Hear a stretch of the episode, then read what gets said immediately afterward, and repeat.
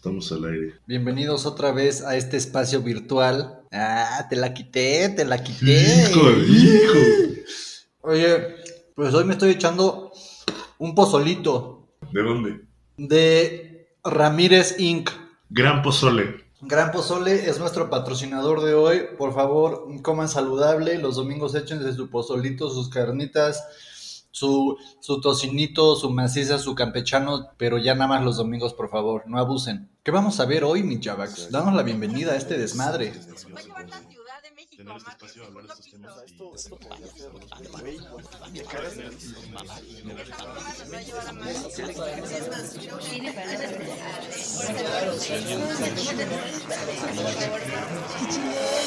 Cine para no saber de cine.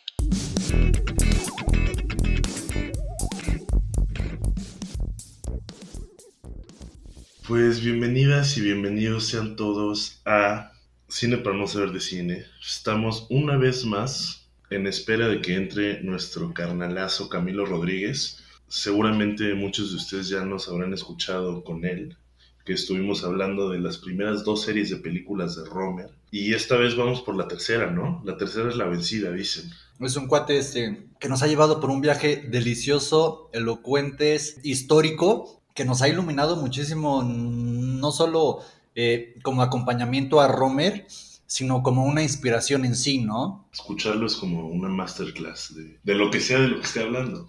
Claro.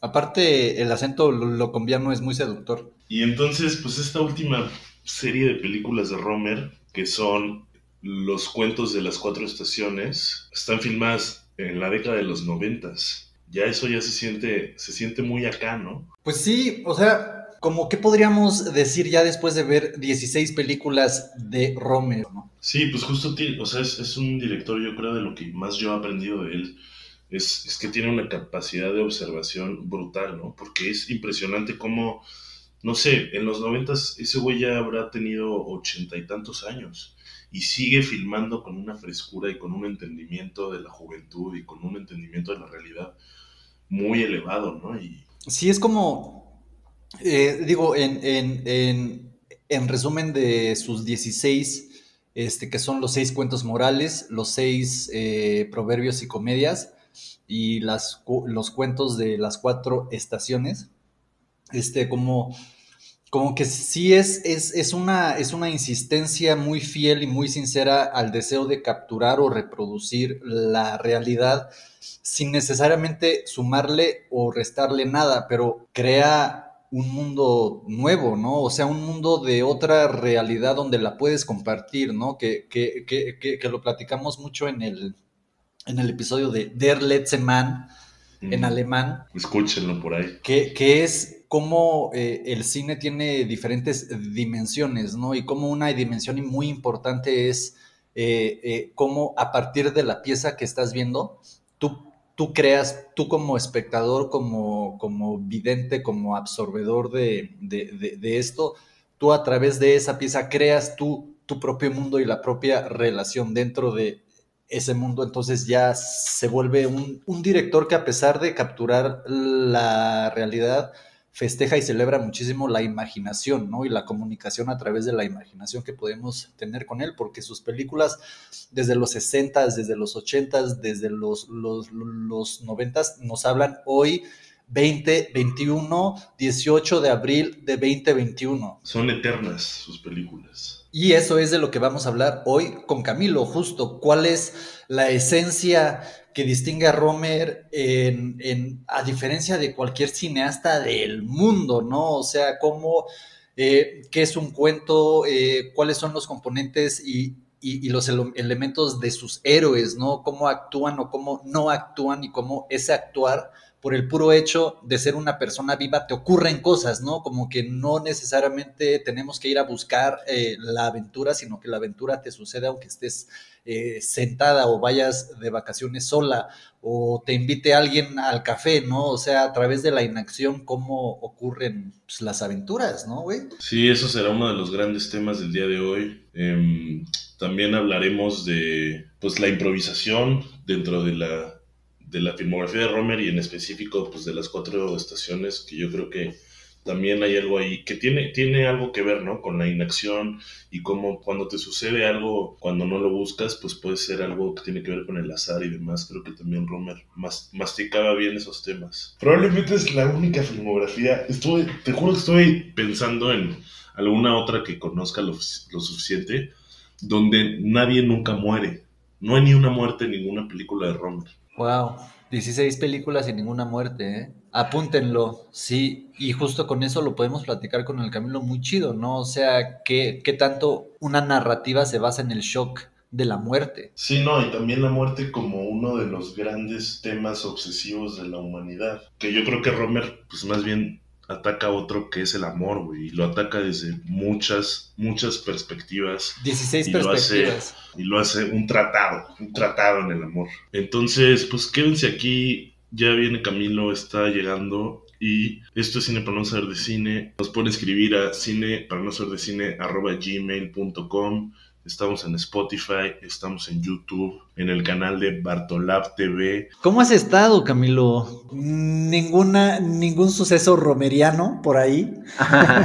no, no, afortunadamente no. No, de- sí, porque esos azares que no te convienen. No, bien, la verdad es que sería interesante pensar como el COVID de cierta manera, eh, digamos que hace una depuración del azar. O sea, digo, no es que no exista el azar, el azar siempre existe, pero digamos que esos azares romerianos en donde se encuentran los ex en el mismo lugar, se reduce, se reduce la posibilidad en COVID, creo Claro, yo, ¿no? claro. Justamente porque... Se restringe el movimiento. Oye, este, eh, nada más para preguntarte, ¿qué película? Porque justo estábamos con el Java, estábamos diciendo nuestras favoritas, nuestras no favoritas, y al final, puta, la que decidamos va a ser una magia particular, o sea, como que va a ser un viaje específico dentro del cual podríamos platicar de, todas estas cosas que, apuntamos, pero pues, ¿por qué camino, por qué camino nos vamos a meter? ¿Por qué temporada nos vamos a meter? Es una buena pregunta, chicos. No sé cómo, en qué, en qué mood, en qué ánimo están ustedes. Yo, pues estamos, es cierto que estamos entrando al verano, de cierta manera, ¿no? O sea, la primavera avanzada ha hecho bastante calor. Puta, hoy sobre todo. Uy, Pues no mames. yo, yo creo también que verano ofrece quizás como un deleite visual más rico. Sí, pues ofrecí estas escenas en la playa, soleadas, está muy bien. Aunque a mí no me, no me desmerece primavera, ¿no? El cuento de primavera también, o sea, lo que él logra hacer con estas actrices, estas chavas,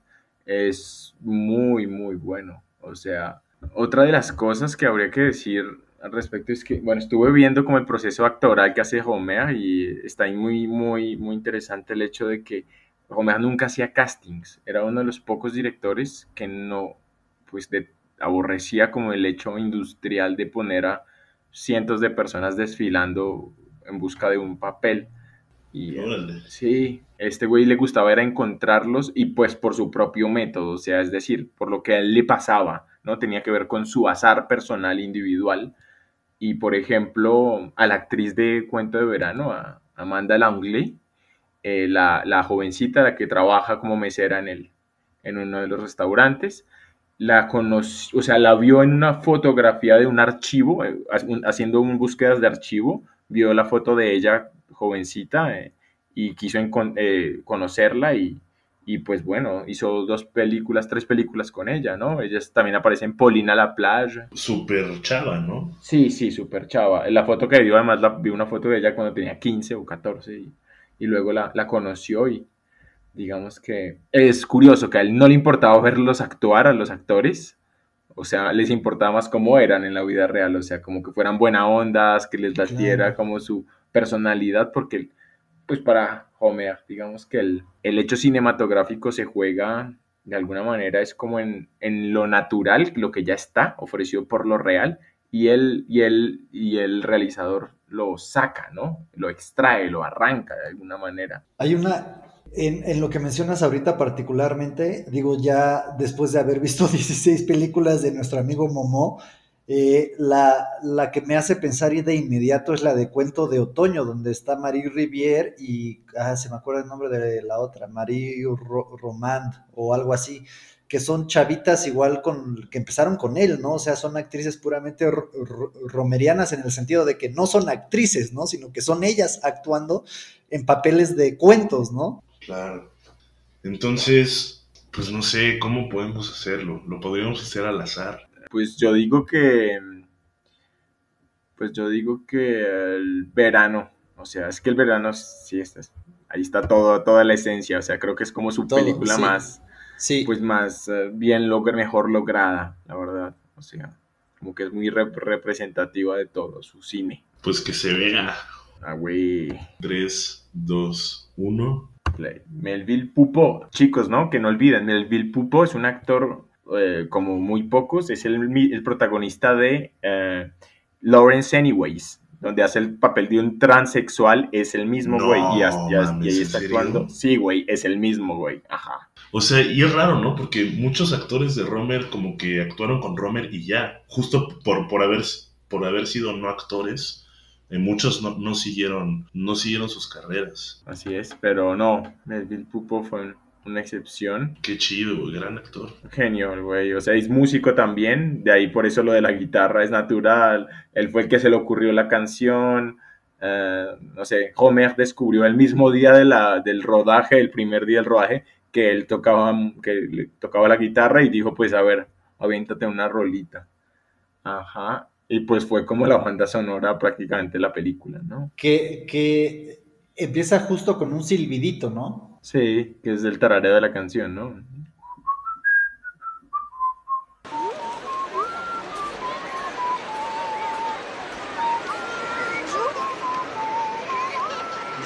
Y, y pues una, una, de las cosas que digamos es clásicas de, de, de, eh, el Romer es, este, pues es obviamente un cuento. Eh, vemos a un personaje, eh, nuestro personaje principal, que llega a un lugar X y de dónde viene lo, lo, estaremos descubriendo, pero pues llega en barco y llega pues como a un Airbnb, ¿no? Que rentó un cuarto para pasar ahí un tiempo. Eh, para inspirarse, supongo, ¿no? Sí, eh, sí, sí, sí, fue de vacaciones, está esperando a su novia, eh, pues está esperando el amor, ¿no? Es como una, una puesta en escena melodramática que eh, pues es, se repite muchas veces, ¿no? En, en el cine de, El limbo. de Homer. Ajá, así es. Pues bien, no sé si quieren que empecemos hablando del, del, pues los cuentos de las cuatro estaciones como un todo, Hagámoslo. los cuentos de las cuatro estaciones, digamos que son como eh, la última parte de la obra romeriana, ¿no?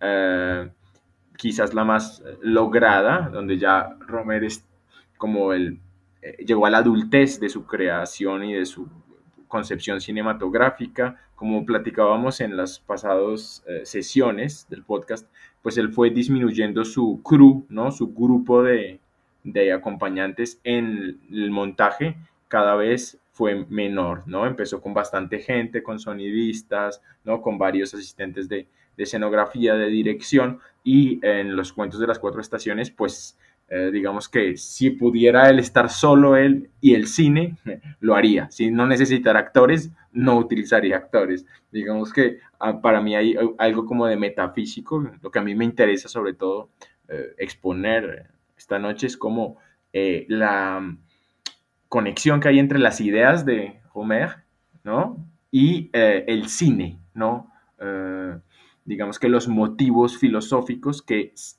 eh, son expuestos en la obra a través de boca de los personajes, eh, aparte de ser preocupaciones eh, personales de Homer, también atañen a su, a su manera de entender el cine y el arte, ¿no? Son reflexiones artísticas, son reflexión, reflexiones que, digamos que, pues cualquier persona ha tenido en algún momento de, sus de, su, de su vida, ¿no? Nos, nos, ha, nos ha tocado a todos, ¿no? Entonces, pues nada, hechos en los años 90, ¿no? El cuento de primavera en 1990, el cuento de invierno en el 1992, el cuento de verano en el 96 y el cuento de otoño, el último, en, en el 98, ¿no? Entonces, uh, digamos que a diferencia de sus cuentos morales, en los cuentos de las cuatro estaciones, Homer ya no usa voces en off que explican la narrativa o la historia, la trama, o que, ¿sabes?, hacen contrapunto. No, aquí uh, eh, no tenemos ninguna mediación entre el espectador y el relato, ¿no? Como tal, cinematográfico. La primera en orden cronológico es el cuento de primavera, ¿no?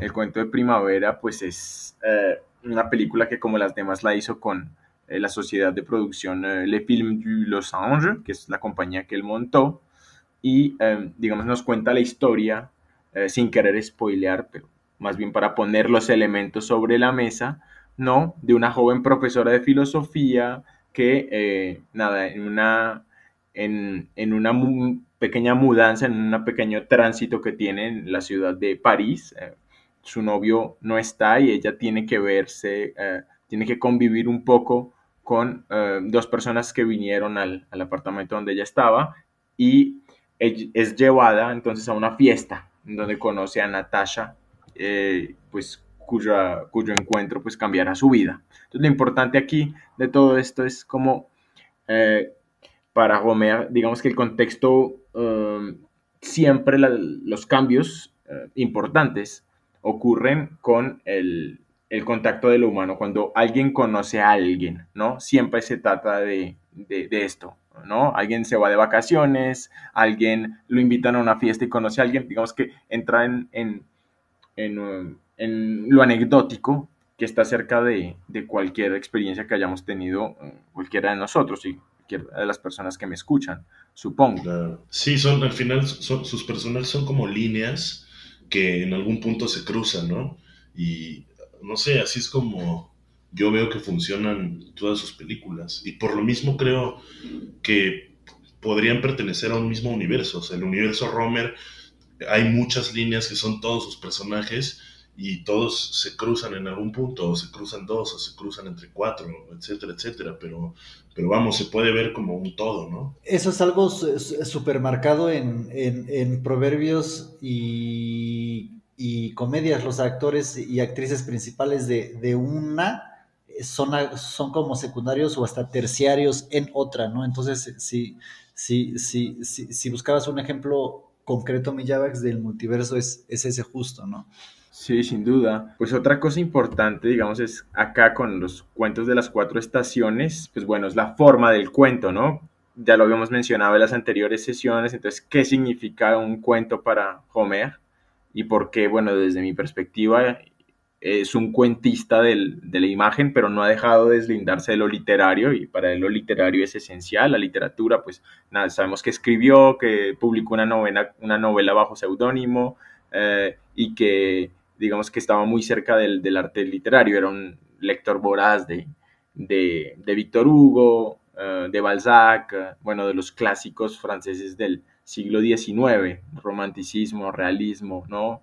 De Flaubert y bueno, eh, em, digamos que los cuentos, em, pues en su origen, sabemos que contar se trata entonces de, eh, de eh, tener un registro ¿no? de lo que sucede, ¿no? Hay como un interés documental en lo real y ese interés documental es muy claro en Homer.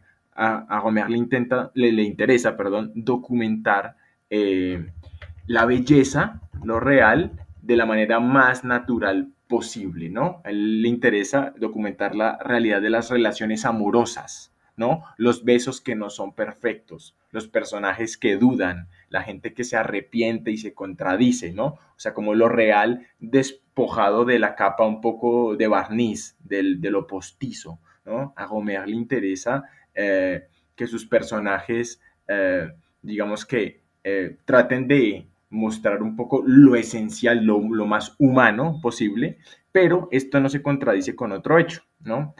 Homer eh, también es conocido porque sus personajes hablan de una manera muy sostenida, que usan términos literarios, dicen cosas que normalmente pues uno no escucharía en la calle y en francés tampoco, ¿no? Hablan con francés muy sostenido y por eso mucha gente los tilda de como pretenciosos o de falsos, ¿no? Eh, digamos que mmm, no es tonto, no es que sus personajes sean eh, falsos y pretenciosos y que imposten, sino que el ser humano es un poco así, ¿no? Uno miente, la gente no dice exactamente lo que quiere, la gente se va por eh, ciertas derivas, ¿no? Eh, digamos que la gente no dice lo que quiere y en realidad no sabe qué es lo que quieren ellos mismos y los personajes de Homer como que encarnan esta indecisión, ¿no? eh, una de las tesis pues que no saben lo que quieren, ¿no? Y que es eh, pues es palpable en, en, varios personajes de los cuentos de las cuatro estaciones, en particular de, de Gaspar, del héroe de, de cuento de, de verano, ¿no?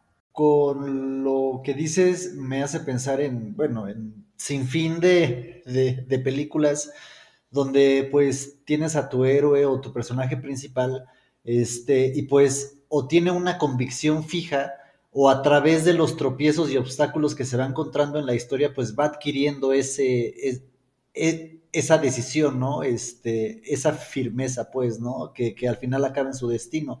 Pero, pero en Romer no es, no es tan claro, ¿no? O sea, son son personajes que justo eh, retratan una realidad eterna que es, bueno, o sea, de, como, como, que no tenemos un destino claro y pues eso es justo lo que nos hace dudar cada instante, ¿no? Eh, eh, eh y, y, y, mencionabas un poquito lo de, lo de la inacción. Este, y voy a poner un ejemplo concreto, ¿no? Por ejemplo, con los, las películas de, de los superhéroes, ¿no? O sea, son personas que, que dudan de sus habilidades y ay, que si me merezco esta habilidad o no, o qué voy a hacer con tanto poder y la chingada. Entonces es, es dentro de la duda de, de héroes así, es, está como que la misma solución, ¿no? Como que simplemente es ponlo, pon tu energía a una buena causa, ¿no? O a una causa específica. Pero con, con Romer, los héroes o los personajes no son así, a pesar de que ellos buscan el amor o la compañía o, este, o, o, o pasar un buen rato, como que la cuestión es, bueno, ¿qué pasa después de ese rato, no? ¿Qué pasa después con, con la emoción de, de, haber conseguido algo que al final es temporal, ¿no? O sea, hacer el bien y salvar a una viejita o, salvar al universo está chido, pero ¿qué pasa cuando lo salvas? O sea, ¿qué, ¿cuáles son los procesos del héroe de, después de haber conseguido o no conseguido lo que, lo que se imaginó que quería, ¿no? Sí, sí, claro, como lo decías, pues bueno, mientras un héroe de una película de Marvel, pues va directo al objetivo, lo que quiere es salvar el mundo, lo que quiere es, uh, no sé, ayudar a la humanidad, lo que quiere es, bueno, eh, utilizar el, el, don que le ha sido dado para, para acometer una acción valerosa y, y, digna de elogio, pues el héroe romeriano está más cerca de, de Hamlet, ¿no? Del Hamlet de Shakespeare, como que es un héroe o un protagonista más bien que héroe, que duda todo el tiempo, que eh, trastabilla, que se tropieza, que uh, se arrepiente a final del camino, es un héroe que um, pues no está seguro de lo que quiere, ¿no? Que expresa como esa indecisión uh, respecto a lo, al, pues, al, a lo determinante, a lo existencial, ¿no? Entonces, digamos que el cine de Eric Romer es un cine para, para, pues, para personas pacientes, ¿no? Que saben cómo entrever, ¿no? A través del, de pues, las diferentes eh, capas y filtros que propone eh, un cine pues muy complejo y abigarrado, ¿no? En donde eh, los personajes hablan falso, pero es porque tratan de mentir, pero es porque no saben lo que quieren exactamente, pero es porque pues los seres humanos no sabemos lo que queremos. Y, o sea, y sigue siendo completamente verosímil, ¿no?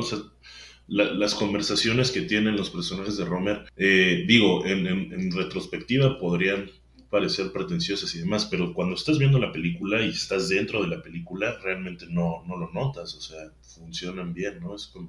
Sí, eso es completamente orgánico, es completamente, sí, eh, está dentro del, del relato y sí, no, no sé, yo estoy completamente de acuerdo, no me parece impostado. En el cuento de primavera hay una secuencia muy famosa y es donde Natasha y Jean están eh, en la mesa comiendo y pues bueno, eh, está el padre de, de, Natasha que también es un, un lector y entiende de, filosofía y hablan de la diferencia entre los juicios analíticos y los juicios sintéticos, que es un tema bastante complejo. Y eh, lo interesante es que Homer lo logra mostrarlo de tal manera que sea fascinante para casi cualquier persona, me atrevería a decir. Aunque uno no entienda bien, digamos que se, se, se muestran como un misterio fascinante.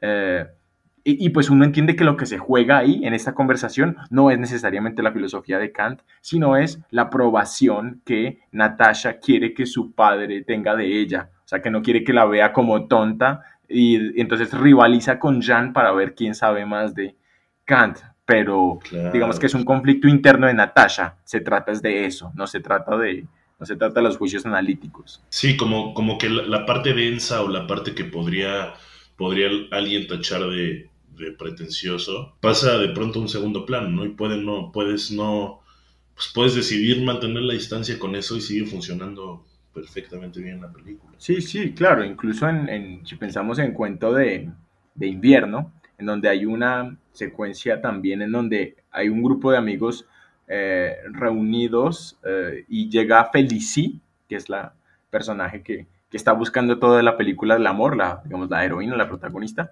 y eh, este amigo de ella, mm, que también está un poco enamorado de ella, recita un poema de eh, Víctor Hugo, ¿no? Uno de los poemas más hermosos de, de Víctor Hugo, que aparecen los trabajadores del, del mar. Y em, si bien uno podría decir, pues no, nadie hace una citación de un poema de Víctor Hugo en, en una noche de copas en su casa, eh, pues bien, eso no importa, como dices tú, es- uno puede conservar su distancia, pero en esa escena eh, digamos que el poder de vocación que tiene el actor, la ejecución, la interpretación y bueno, el contenido del poema, ¿no?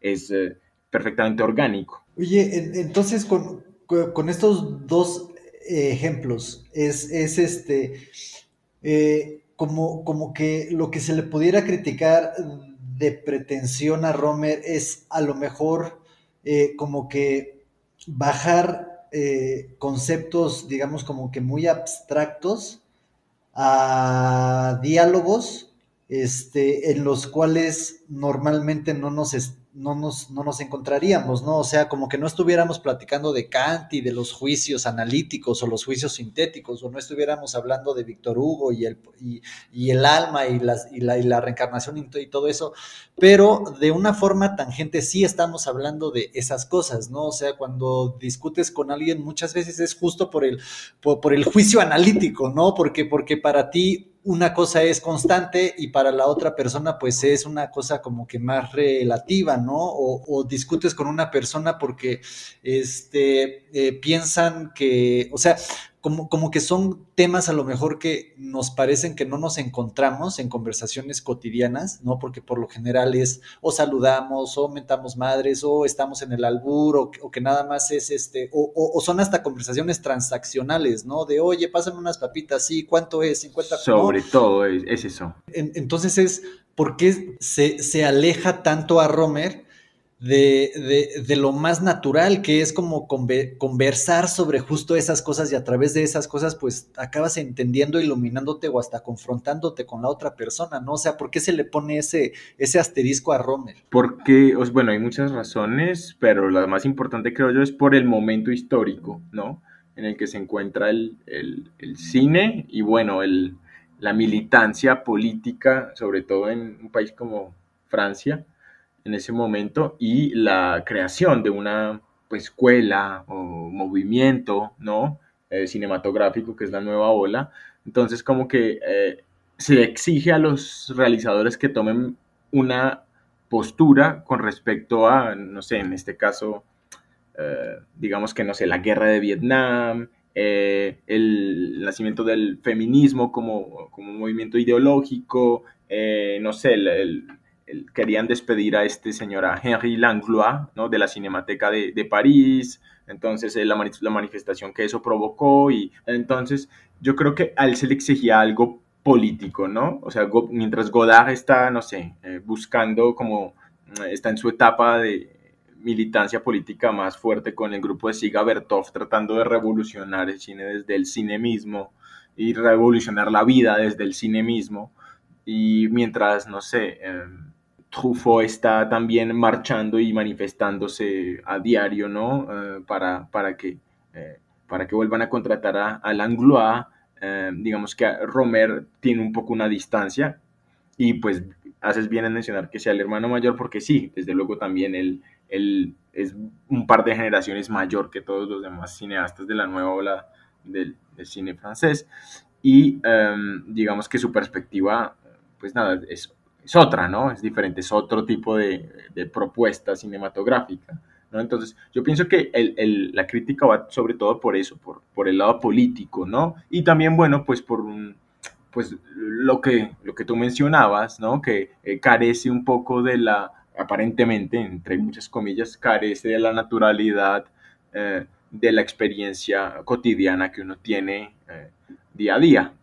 Pero, pues bueno, sí, la, la respuesta, la contra, la contraverdad que asumiría eh, Homer en ese caso sería, eh, pues, escribir que justamente en el día a día uno solamente eh, usa máscaras y se comunica de una manera transaccional y falsa e impostada y eh, pues no hay una, realmente una comunicación, hay una reflexión, nadie, nadie osa, nadie se atreve a, exponer como las, eh, las dudas que, que, alberga su alma o su mente y, y, que eso es lo que él quiere hacer, ¿no? Extrapolar, ¿no?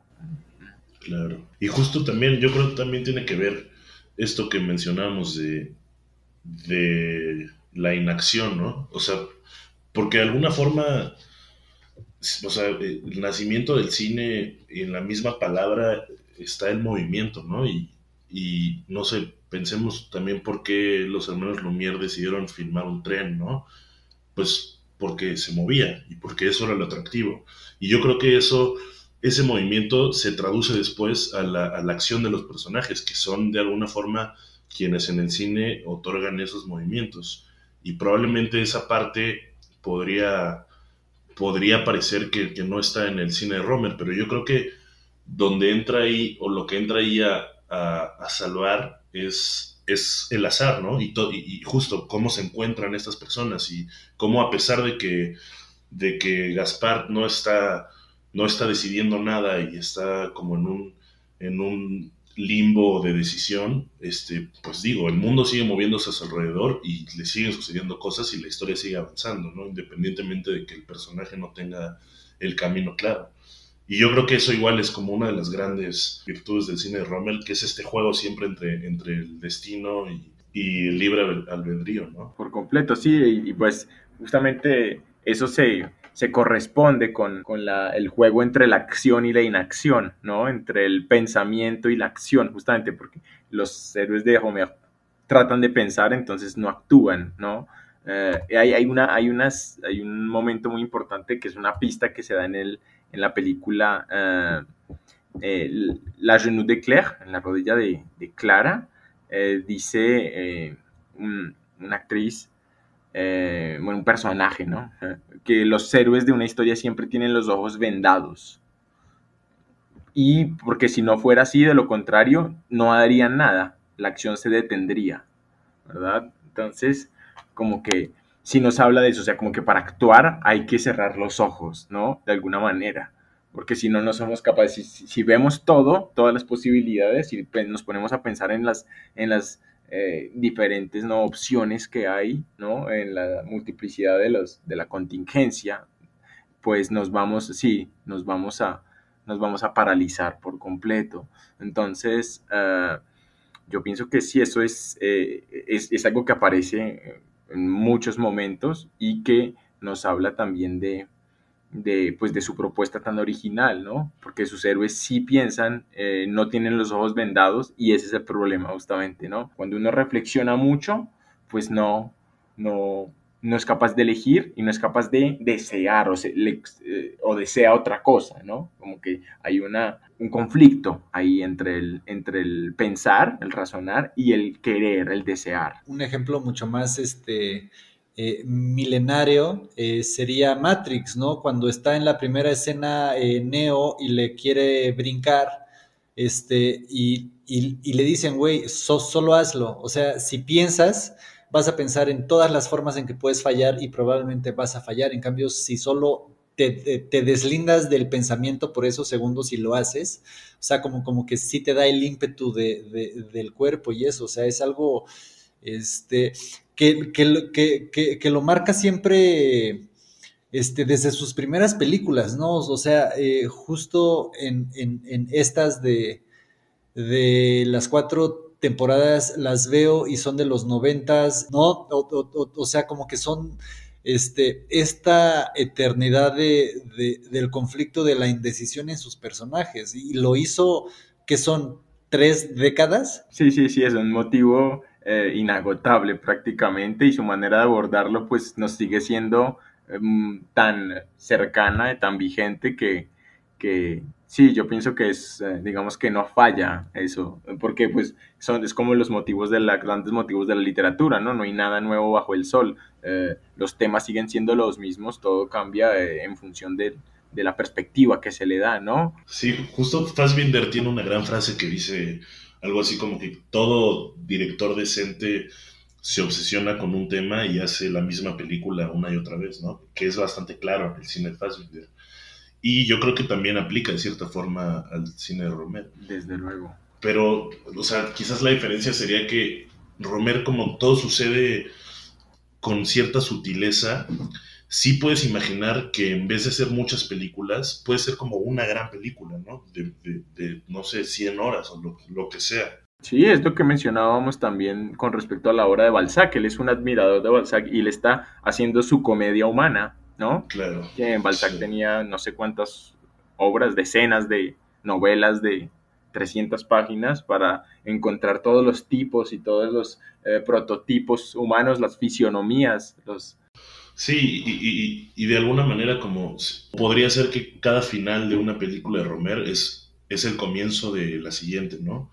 E, y por ejemplo, comparándolo otra vez con Fassbinder, yo creo que y Fassbinder como representando la mayoría del cine donde hay sucesos, o sea, hay finales de Fassbinder donde acaban con una explosión o con una muerte, ¿no? Y eso no sucede en el cine de Romer. Entonces es fácil conectarlas, como decir, como, bueno, aquí acaba una película, pero este final puede ser al mismo tiempo el comienzo de la siguiente, porque no hay algo así extraordinario que sucedió como algo cho choqueante, como no sé, o sea, yo le decía a Nemer como, güey, a mí no se me ocurre ningún otro director donde en su filmografía no, nadie, nadie nunca se muera. O sea, es, es la, la, única filmografía libre de la muerte. Sí, qué maravilla. No, nunca había caído en la cuenta de esa reflexión. Y sí, eh, claro, es, es fascinante pensar en eso. Sí, porque, o sea, justo ahí, ahí me, me, me, me gustaría meterme muy eh, como a la esencia del cuento, porque si bien Romer empezó, digamos, como que su vida creativa como, como escritor y después ya fue él mismo quien llevó sus cuentos a la pantalla y de ahí pues ya se vuelve un cineasta con los seis cuentos morales. O sea, ¿qué hay, qué hay en el cuento eh, o las posibilidades de un cuento, ¿no? Algo corto, algo narrativo, algo con alguna curva, o sea, como, ¿cuáles son como los, los elementos cuentistas en Romer? ¿No? O sea, ¿por qué no se, se, se, se, llevan a la pantalla más cuentos en vez de grandes novelas, ¿no? Claro. O sea, es, es, es, por la mercadotecnia, es por la, eh, a lo mejor es más fácil cortar que tratar de ajustar eh, pocos textos, o sea, ¿por qué el cuento y, y y las películas de Romer? Pues mira, es difícil responder la respuesta precisa. Yo creo que tiene que ver con las condiciones de la, las condiciones actuales de la industria cinematográfica, ¿no? Y las tendencias que hay. Eh, pues bueno, el cuento, ¿no? Como que en su origen la palabra viene de contar, ¿no? De contar, eh, se contaban los bienes, ¿no? Como yo decía, se, se, se tenía un, un, un, una, un conteo administrativo de las cosas y en el hecho mismo de contar se pasaba el tiempo, ¿no? Se, eh, era un pasatiempo el hecho de contar los bienes que había en una granja, los bienes que había en un lugar. Entonces, luego, digamos que lo interesante es ver cómo en la labor eh, los trabajadores mismos dieron formas a los primeros eh, cuentos eh, populares, ¿no? Que luego se volvieron pues ya un acervo y del cual no hay ningún autor, sino que iban cambiando, ¿no? De pueblo a pueblo había una versión diferente de, del cuento. En una versión, eh, Caperucita Roja eh, sobrevive porque eh, la sacan del vientre del lobo, ¿no? El cazador dispara, rompe la barriga de, del lobo y de ahí sale Caperucita, pero en otra versión no, Caperucita sí muere, se la comen terriblemente. En otra versión, no sé, el lobo no muere porque alguien le cose la barriga al lobo y, y en otra sí. Entonces, como que eh, lo interesante es que es una construcción colectiva y que eh, obedece a una necesidad humana de pasar el tiempo para no aburrirse y digamos que uh, por eso en Homer los personajes se parecen entre sí, ¿no? Una pareja se parece a otra pareja. Eh, en acá en los cuentos de las cuatro estaciones, pues tampoco será la excepción, ¿verdad? Eh, hay ciertos motivos que dominan más en uno o en otro, pero digamos que eh, la construcción arquetípica del telón de fondo es un poco similar, ¿no? Digamos, en, en los cuentos de las cuatro estaciones, el término cuento toma un sentido literario que se parece al de la leyenda, ¿no? Al de los cuentos de hadas y al del relato imaginario en general. O sea, el verano, el otoño, el invierno y la primavera son pues el marco simbólico en el cosmos de Homer, ¿no? Cada estación implica una forma distinta del desamor, de la fidelidad, del azar y cualquier ser humano puede entenderlo, ¿no? Se vive diferente el amor en verano, en primavera, en otoño, ¿no? Y en función también del momento en el que uno está, porque, pues bueno, hay una relación importante entre el clima, ¿no? Y la disposición humana, ¿no? De las individualidades, perdón. Entonces, em, yo pienso que todos estos elementos aquí pues, tejen como una ordimbre fundamental para evocar eh, la esencia literaria del cuento, ¿no? Entonces, eh, sí, viendo películas de Homer no te cansas, ¿no? Es como comer eh, palomitas una después de otra, una después de otra, y eso no implica que sean vacías o que no te digan nada, sino que al contrario, ¿no? sí, pero nos llevan a un poco a esta esencia primitiva del cuento, del contar por contar, por pasar, ¿no? Por, por renovar un ciclo. Y por eso eh, también la apreciación de Java es muy, es muy pertinente. Uno podría terminar una película de Homer y ahí comienza otra película, ¿no? Porque eh, siempre va a haber como uh, una, alguien se va a conocer con alguien y eso va a traer como una, una explosión de alguna manera que va a implicar que el azar, el deseo y la inacción eh, pues hagan lo suyo para, para, para llevar a una nueva pues a una nueva aventura, un nuevo uh, relato, una nueva trama. Oye, este, tú, gran conocedor de la francofonía, este, si, si Romer hubiera sido contemporáneo de Balzac, eh, hubiera sido un gran escritor, o sea, eh, estaba destinado Romer a, a, que su genio lo llevara no a la fama, sino a la inmortalidad de alguna manera u otra. O sea, si no hubiera sido el cine, hubiera sido el cuento, si no hubiera sido el cuento, hubiera sido este, la música. O sea, eh, de alguna manera hubiera tenido este tipo de éxito. Pues yo pienso que si lo enmarca en, el, en la cosmovisión y el universo de Homer, pues sí, era un alma destinada al arte, era un alma condenada al arte, pero pues es difícil, ¿no? Hablar del hubiera y de, Claro, claro. Y, de, la, de, la, condición de posibilidad, ¿no? Eh, yo pienso que igual él um, estaba mucho más familiarizado con, con, el imaginario audiovisual por su, pues por su vínculo con él desde muy pequeño, por haber visto el nacimiento del cine, ¿no? O sea, porque el cine nació en el siglo XX, o sea, si bien desde el siglo XIX ya hay manifestaciones de lo cinematográfico, pues es un género construido, es un género muy joven. El género, el género literario tiene eh, milenios, ¿no? Mientras que el, el, cinematográfico pues tiene apenas 100 años. Entonces eh, yo pienso que eh, el hecho de haber nacido con lo cinematográfico, él pues digamos que le despertó otras, eh, otras líneas de la creación y de, lo artístico que, que, pues nada, pues son, son, son originales, son propias, entonces, y que se acercan a la alquimia, ¿no? Digamos que lo, lo fascinante es que él Ahora la, industria cinematográfica ha cambiado muchísimo y hablamos justamente de eso, de industria cinematográfica, ¿no? Entonces, mientras que en el tiempo de Homer, de producción de Homer, ya se anticipaba esto, pero había un pensamiento que se resistía a esto, ¿no? Era de alguna manera una rebeldía que tiene que ver con, el, con el, la iconoclastia y con el hecho de lo contestatario del, del pues, de los movimientos políticos en, el, en los 60s, en los 50s, y que mm, y que pues es como considerar el, el, el, arte cinematográfico como una alquimia, como hacer como una magia, ¿no? Como el, realizador está haciendo un truco de magia. Hay algo que ocurre acá que es inexplicable, que es único, que es irrepetible y que demanda de ciertas condiciones de posibilidad, de ciertos eh, eh, elementos precisos y que cuando se juntan todos bajo eh, la orquestación y la dirección de un buen, eh, no sé, burgomaestre, de un buen eh, director de orquesta, pues van a resultar en, en, arte, ¿no? en, en- lo sublime, ¿no? En lo... Aparte, como mencionabas antes, ¿no? O sea, como que el, el azar también lo ata él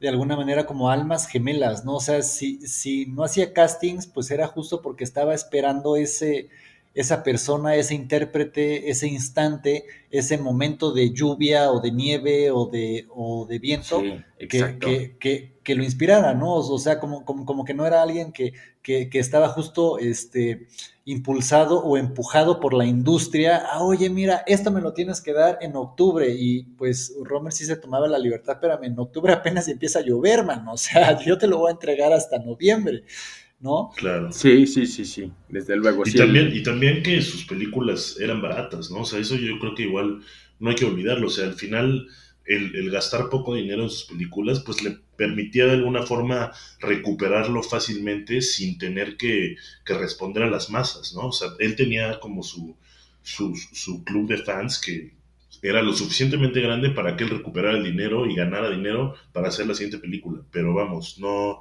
nunca se vio obligado, o sea, su arte nunca le pidió eh, hacer esta, este tipo de cine que a veces es necesario hacer si quieres conseguir la lana, o sea, Claro. Sí, sí, sí, sin duda. eh, Construyó un público, ¿no?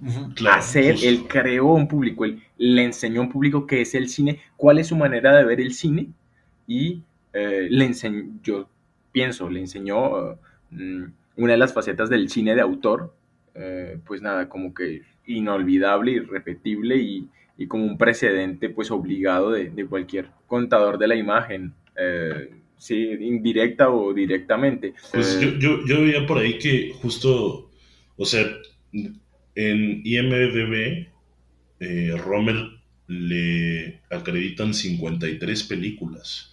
Entre ellas, eh, pues todas las que ya vimos, pero justo eh, creo que así como largometrajes, sin contar sus documentales, solo son 26. Pero tiene mucho, mucho trabajo en televisión, que es como películas educativas y documentales que, que hizo. Ajá. Y, y algo que también vi en IMDB, que está interesante y que creo que podríamos aprovechar para hacer la pausa y pensarlo y volver con la respuesta, es que Romer ahorita, IMDB tiene un cuadrito ahí cuando buscas los directores o actores o actrices o lo que sea, donde te dice el rank. Y ese rank es como cuánta gente está viendo a esa persona, ¿no? Cuánta gente está viendo el trabajo de, de ese director o actriz o lo que sea.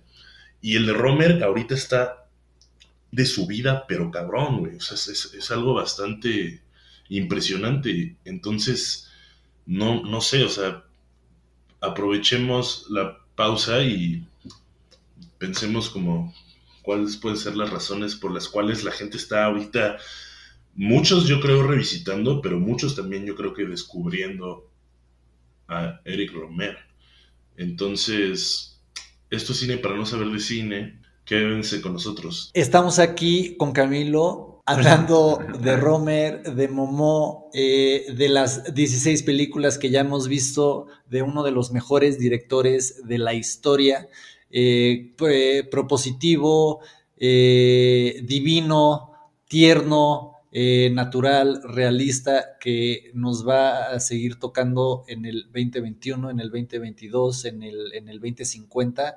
Entonces, este, aquí, cine para no saber de cine. Un gusto. Eric Romer est mort, et moi j'en veux encore de ces amoureux dans les trains de banlieue. Eric Romer est mort, et moi j'en veux encore des parcs parisiens où l'on se tient la main, des balades au bord de la mer, de la voix de Marie Rivière, des rendez-vous dans les cafés, du nombril d'Haïdé, de ses profs de philo, des gens qui lisent dans le métro. Eric Romer est mort, et moi j'en veux encore des arbres en plastique, des discussions mathématiques, de toutes ces filles qui pleurent, des endroits et des heures, de la fumée des cigarettes, de la jeune fille en mobilette, des garçons qui parlent trop haut au musée Picasso. Est mort et moi j'en veux encore. Des chambres d'étudiants, des grands appartements, de toutes les bibliothèques, de Sabine et son steak, des cols roulés beige, de Nevers sous la neige, des filles brunes et bouclées qui préfèrent les hommes plus âgés. Eric Romer est mort, et moi j'en veux encore. Il y a sur l'étagère, au rayon Eric Romer, une trentaine d'orphelins qui attendent le prochain. Une trentaine d'orphelins qui attendent le prochain.